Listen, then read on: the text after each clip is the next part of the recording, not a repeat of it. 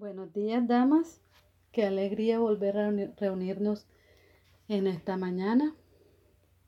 Hoy continuaremos estudiando el libro de Filemón.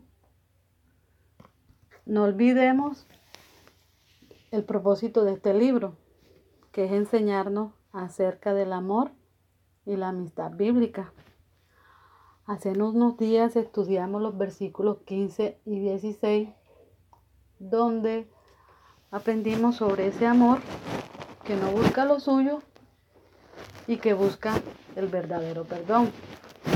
Hoy continuaremos estudiando nuestro versículo 17 y tiene como título Compañeras de milicia. Damas, estamos en una batalla espiritual, donde juntas peleamos por las almas de los hombres. Leamos nuestro versículo. Filemón 17. Así que, si me tienes por compañero, recíbele como a mí mismo. Buscando el significado de compañeros, encontré en la actitud de quienes se acompañan entre sí para lograr un fin común. Pablo está recalcando a Filemón que tuviera en cuenta que ellos son compañeros. Ambos trabajan por el ministerio, son colaboradores del Señor. Leamos Filemón 1. Pablo, prisionero de Jesucristo, y el hermano Timoteo, al amado Filemón, colaborador, nuestro. Damas, la obra en el ministerio no se puede hacer sola. Recordemos también que ya Onésimo no es un esclavo, ahora es un siervo útil que trabaja junto a Pablo, al igual que Filemón, para el Señor. Filemón debía darle un buen trato, manifestarle el amor, al igual que a Pablo. Leamos Efesios 4, del 1 al 2. Yo pues, preso en el Señor, os ruego que andéis como es digno de la vocación con que fuisteis llamados, con toda humildad y mansedumbre, soportándoos con paciencia los unos a los otros en amor. El Señor nos enseña cómo debemos tratarnos entre hermanas, con humildad, mansedumbre, soportándonos las unas a los otros en amor. Filemón debía tratar a Onésimo con ese amor.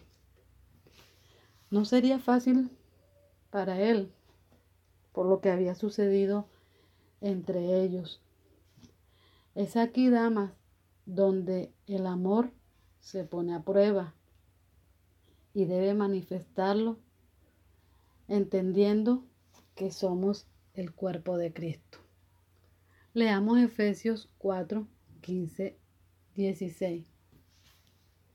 Sino que siguiendo la verdad en amor, crezcamos en todo que es la cabeza, esto es Cristo, de quien todo el cuerpo, bien concertado y unido entre sí por todas las coyunturas que se ayudan mutuamente según la actividad propia de cada miembro, recibe su crecimiento para ir edificándose en amor.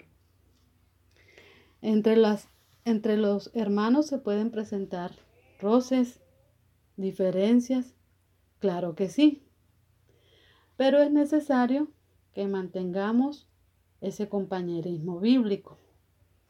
Mostrar ese amor que ya ha sido derramado en nuestros corazones. Romano 5:5. Y la esperanza no avergüenza, porque el amor de Dios ha sido derramado en nuestros corazones por el Espíritu Santo que nos fue dado. Recordemos que trabajamos por y para la obra del Señor.